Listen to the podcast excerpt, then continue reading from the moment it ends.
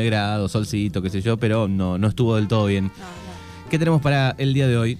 Bueno, hoy eh, ten- necesito una música de tensión en el estudio. Buscamos música de tensión. porque lo que va a suceder hoy es eh, muy grave, porque ha llegado el momento que no, no pensé que iba a llegar, eh, un momento que va a traer conflictos en este espacio, en esta radio.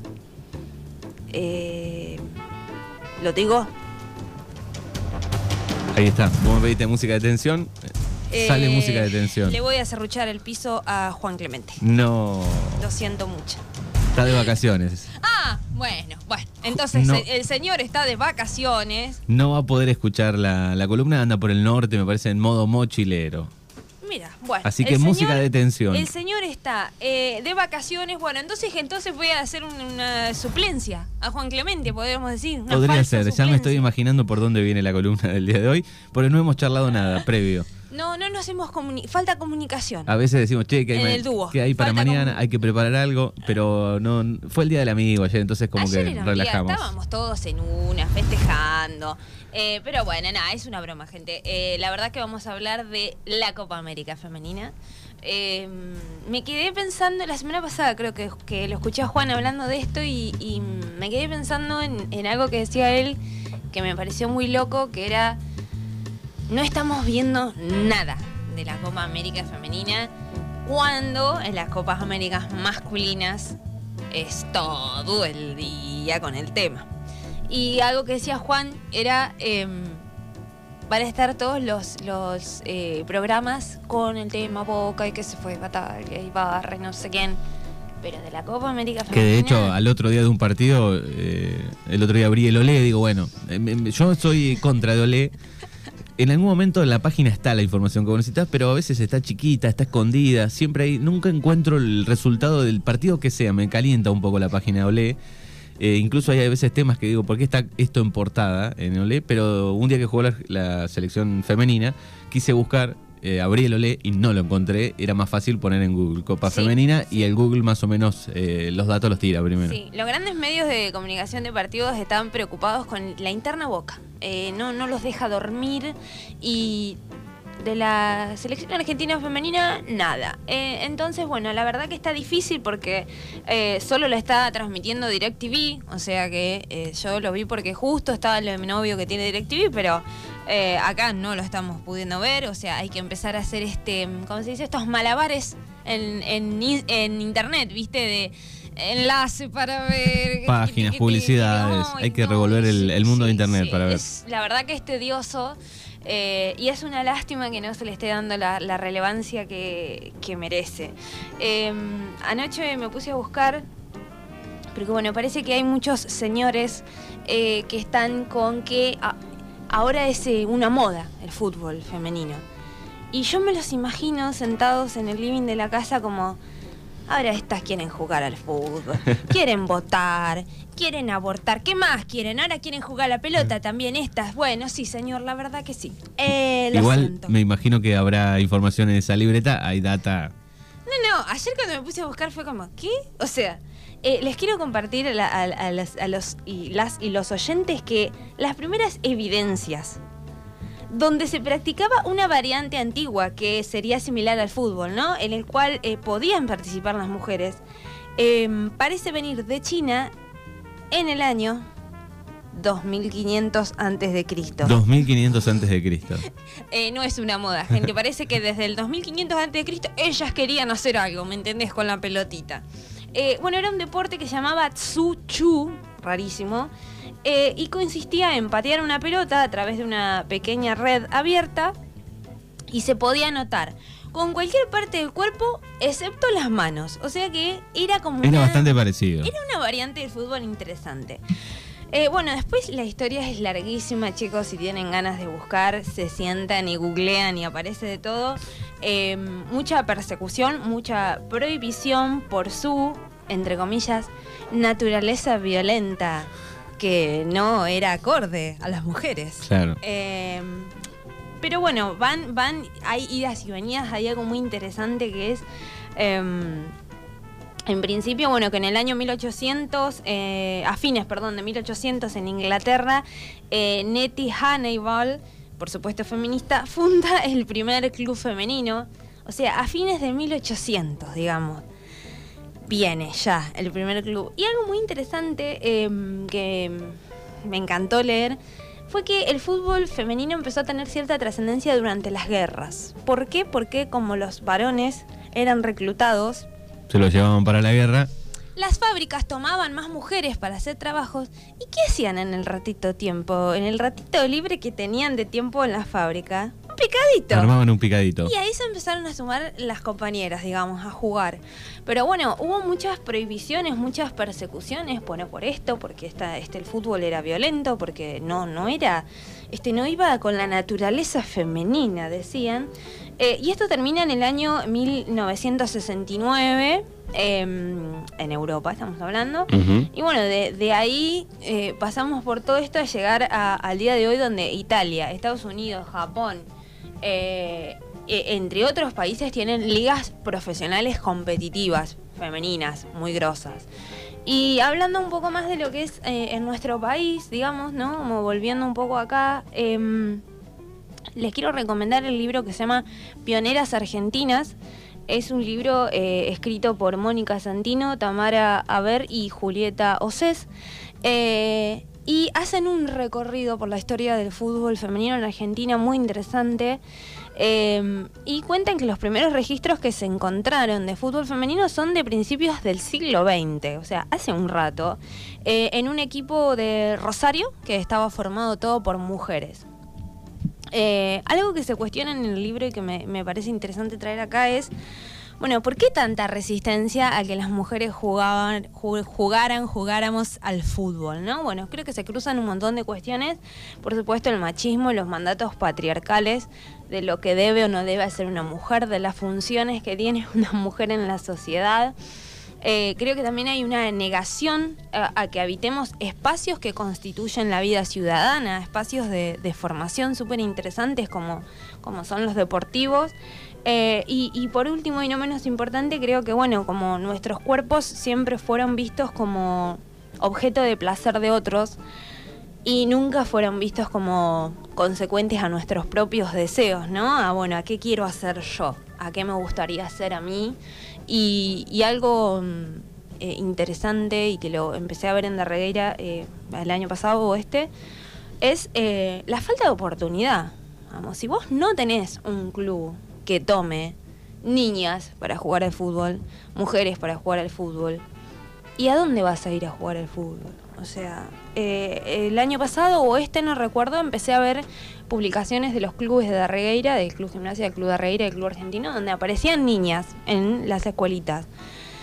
Eh, con una de gimnasia, tipo, casi lloré porque era una sola nenita entre todos los varones y era como, ay, mi amor, la quiero abrazar porque ella no sabe, pero amiga, estás haciendo historia. O sea, vos no lo sabes todavía porque sos una niña, pero estás haciendo historia. Estás yendo a una escuelita de fútbol, estás con dos varones jugando. Em, y eso me parece súper importante. Sí, y ahí muestra un poco también la, importancia de los clubes, ¿no? En, los lugares, en el barrio, en el pueblo. Totalmente, porque insisto en esto, a mí me hubiese encantado jugar al fútbol. Chicos, no hubiese trascendido obviamente porque soy un queso, pero me hubiese encantado tener la oportunidad. Y acá no, era algo para los varones. Eh, las mujeres teníamos que ir o a patín o no sé, porque no había muchas opciones, o volei, digamos, pero después no había muchas opciones. Siempre tenías que eh, elegir y la verdad no está bueno que, que, no esté la posibilidad. Sí, y del deporte tal vez más popular de, del mundo. El deporte más popular, el deporte... En casi todos los países. Que, o sea, que es el, el deporte en Argentina. Eh, hay un montón de mujeres que son re futboleras. Eh, yo tuve unos 10 años así de hiperfutbolera, mal, de los 14 a los 20 y pico. creo que el, como la caída fue el, el último mundial, la desilusión del último mundial, como de llegar ahí. ¿El de San Paoli? ¿O el de eh, No, no, perdón, el de Sabela. El, de Sabela. Eh, eh, eso fue como. Que perdimos en la final. Sí, no, fue como muy tremendo. Y ahí dije, no, me tengo que calmar con esto, porque no me ¿Y por ejemplo, cuando estabas en La Plata, hinchado por alguno? Y yo soy San Lorenzo, pero en La Plata eh, mi tío es de gimnasia, chicos, y ustedes no saben cómo se vive. O sea, los que no, los que no conocen La Plata. Se festeja aunque se pierda gimnasia. no, no, y no saben cómo se vive la rivalidad entre gimnasia y estudiantes. Y yo cuando llegué a La Plata, tipo, mi tío era como, bueno, sí, listo, sos estudiante, o sea, sos estudiante, acá no entras más, acá no, no, no nos dirigimos la entonces bueno, Perdiste un familiar. yo tuve que, bueno, gimnasia, opté por gimnasia de La Plata, eh, me han regalado una camiseta mis tíos, así que tengo Mm. la camiseta de, de gimnasia de La Plata, pero no se imaginan lo, eh, o sea, yo creo que haces cada una cuadra y media hay un 7 a 0 grafiteado, o sea, es como, es muy fuerte, es muy fuerte porque realmente la rivalidad. Fui a ver, eh, fui a la cancha de gimnasia una vez, eh, momento muy tenso. Ay, tío, el pal- palpar, todo eso que te revisan y era como, "Mm, bueno, señora, no me toquete tanto, ya está. Es, como- Claro. es raro ir a la cancha, pero estaba muy buena la, la experiencia. Y, y nada, la verdad a mí me hubiese encantado jugar al fútbol, me, re me hubiese encantado. Y acá no había. ¿Serías de que defensora, por ejemplo? No, por favor, ¿Vos? extremo. Ah. Eh, Frank Ribery. Tengo la camiseta de Frank Ribery. Yo quería ser Frank Ribery. Eh, ya como, ¿cómo puede ser? O sea, un tipo hasta ahí, hasta el borde, tuki, tuki, piqui, pa. Todo, nada, no, era un tipo que me fascinaba. O me, me compré la camiseta. Eh, y después del fútbol local, cuando yo miraba que estaba muy fanática, igual era por el otro, era extremo, pero derecho, creo. eh, Julio Buffarini, el San Lorenzo también, esos tipos que corren y van hasta y viste y "Pues, no te cansás nunca, hermano. Bueno, yo quería jugar de 7, sería el, el, el Más o menos. Muy bien. Eh, pero bueno, la verdad que era un garrón que no, que no estuviera la oportunidad. O sea, mi, mi primer pelota la tuve a los 14, 15 años, 16. Porque había un momento en la infancia que se mezclaba en un cumpleaños, tal vez. Tengo yo la imagen. No es que decíamos, no, ustedes compañeras no juegan con nosotros. Yo tengo imágenes de algún De cumpleaños sí, mío, de mis amigas, Se sumaban las de, nenas. ese- de esos que daba el, el buen clima para estar afuera, eh, de estar todos mezclados jugando. Sí, sí, pero después pasaba que, qué sé yo, era muy raro que en el colegio se arme un picadito y, o en educación física dijeran, bueno, las chicas también. Y es muy difícil también porque cuando vos, eh, a ver, lo que me pasó a mí era que la primera vez que tocó una pelota tenía 16 años. Más allá de que soy un queso en todos los deportes, eh, es muy difícil adquirirle la maña a algo cuando no lo tenés de niño. O sea que los varones empiezan a caminar y tienen una pelota. O sea, los varones empiezan a caminar y tienen una pelota. Y, y posiblemente la- las mujeres todas, creo. Hay muy pocas, de, de incluso las que juegan hoy de forma semiprofesional. Llegaron medios de grandes al fútbol, Claro. ¿no? Como, a- ¿viste? Y, que- y se nota hoy en un torneo como este, y me se parece, nota en ¿no? un torneo, se nota. La otra vez hablábamos con Fernando, ¿no? Que a veces no es lindo de ver el fútbol femenino, pero a ver, pensemos que los varones tienen años luz, nos sáquense años luz en todo lo que es las formaciones, en lo que es eh, el entrenamiento, en lo que es todo el nivel. Entonces, digo, está bueno empezar a apoyar el fútbol femenino, empezar a darle la oportunidad. Eh, a tus hijas, a, eh, si quieren ir ahora que en el pueblo se puede hacer, eh, qué sé yo, está bueno. Eh, bueno, yo cuando me di cuenta que era un queso para el fútbol, se me había ocurrido cuando llegué a La Plata, siempre, siempre ideas este, de miércoles, hacer el curso de directora técnica. Y era como, primero que era carísimo y después que era como... O sea, ahí, la, o sea, yo todavía no era muy feminista, pero después pensaba que...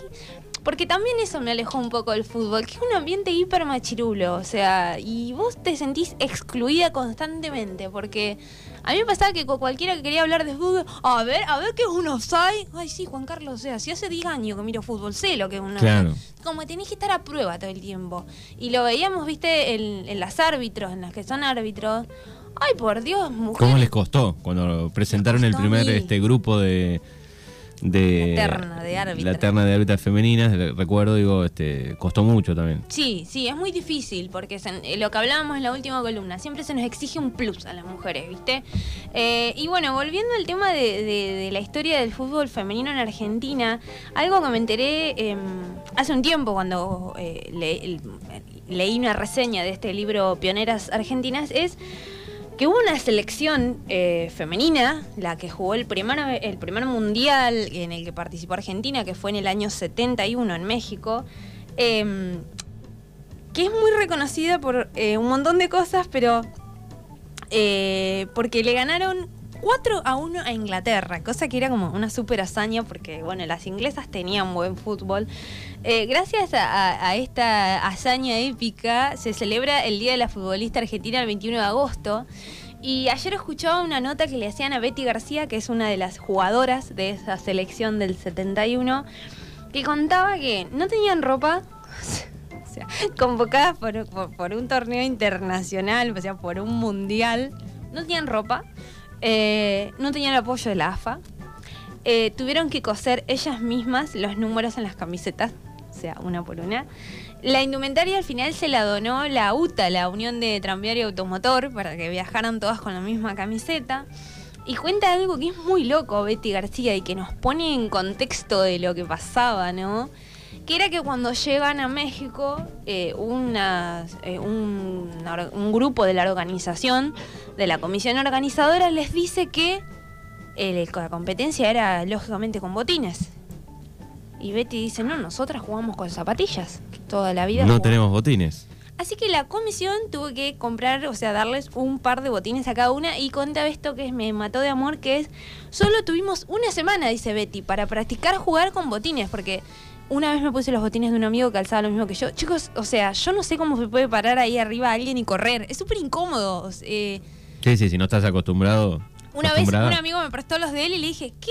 O sea, ¿cómo corres acá arriba? Es súper incómodo. Y bueno, así que Betty dice, tuvimos una semana y bueno, eh, eh, ganar 4 a 1 a Inglaterra, dice, era como que, no lo esperábamos. Y algo que decía otra de, de- de las compañeras de Betty, que me mató de amor también, es, mientras en nuestro país nos mandaban a lavar los platos, en México nos reconocían y felicitaban, porque cuenta que la gente estaba fascinada con la selección argentina, que alentaban por la selección argentina, que afuera del hotel los esperaban personas a darles regalos, o sea, personas de México que se les había puesto... Estamos hablando de 1971. Sí, estamos hablando de hace mil años. Eh, me- me- me- o sea, la forma en la que le cantaban me pareció súper tierno.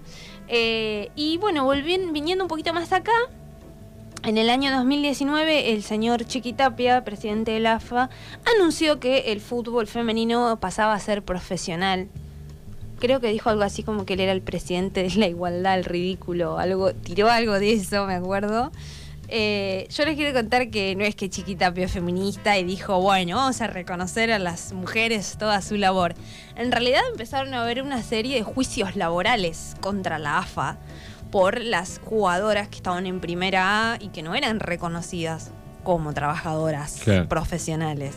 No es que Chiquitape se levantó un día y dijo, ah, hoy me levanté re aliado, re feminista y voy a declarar... No, chicas, no seamos ingenuas.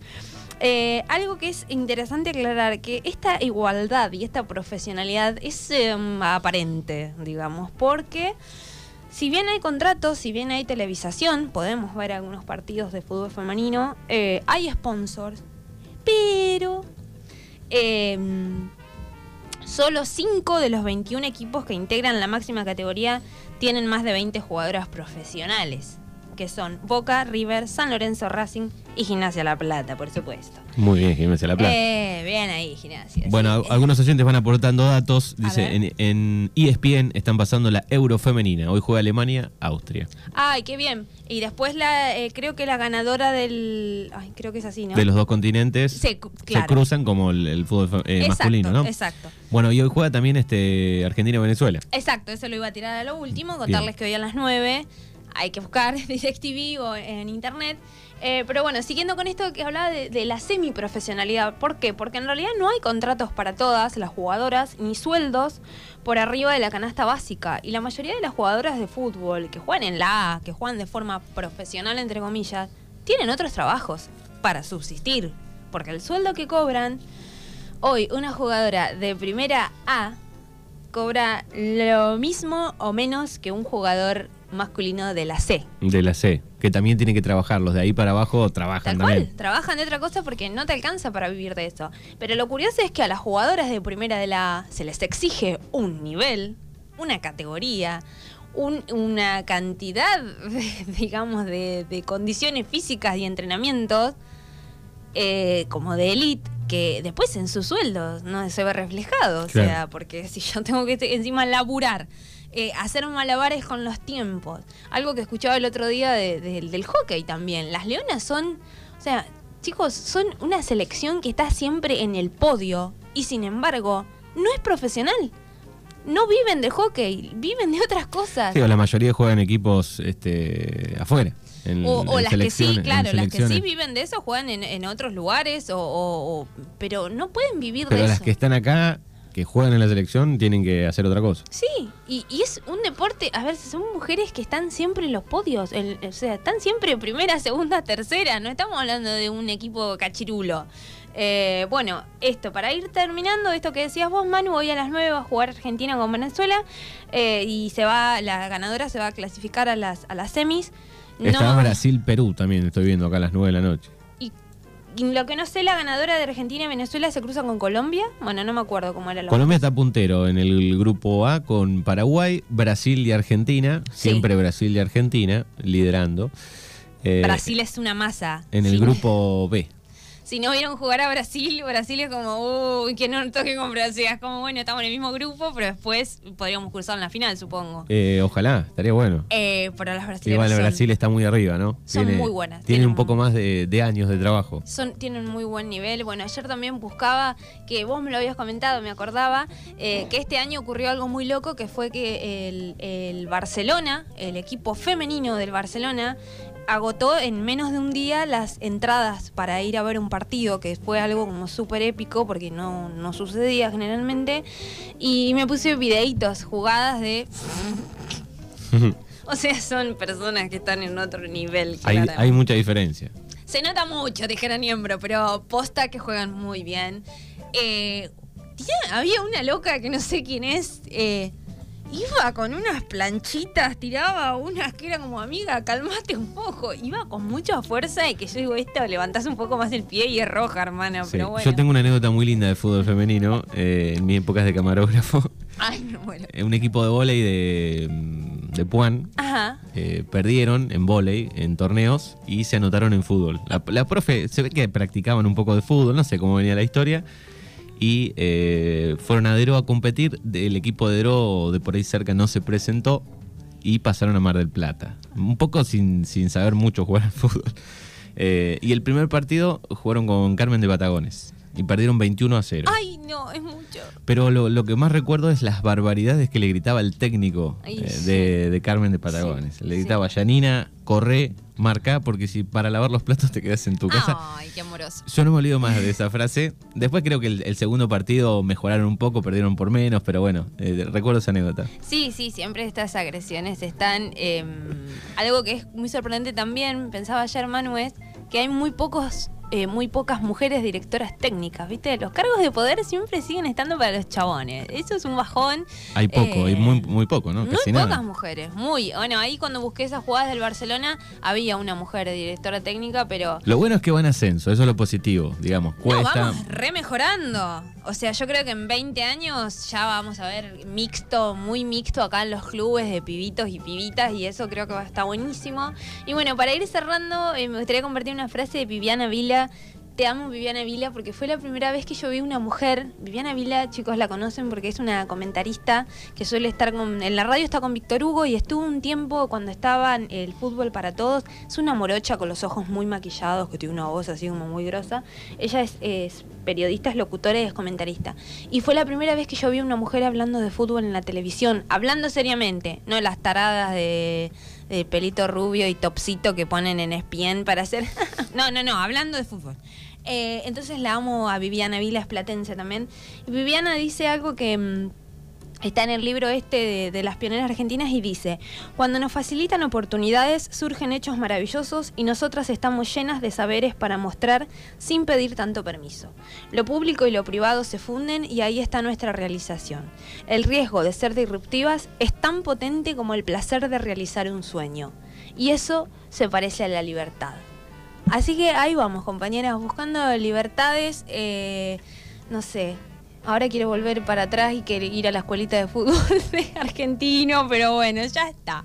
Eh, celebro que estén, que estemos todos evolucionando, eh, que las niñas y, y tengan otras oportunidades, eh, aunque no vayan a ser eh, Frank Ribery o bueno, Diego Maradona, pero bueno, eh, que tengan la oportunidad de hacer lo que les gusta. Eso ya me parece como un reavance. Bueno, veremos después qué depara el destino de estas mujeres. Muy bien. Es Guli Miranda aquí en Mañanas Urbanas con un micrófono propio. Gracias y en 15 días nos volvemos a encontrar. Gracias, hasta luego.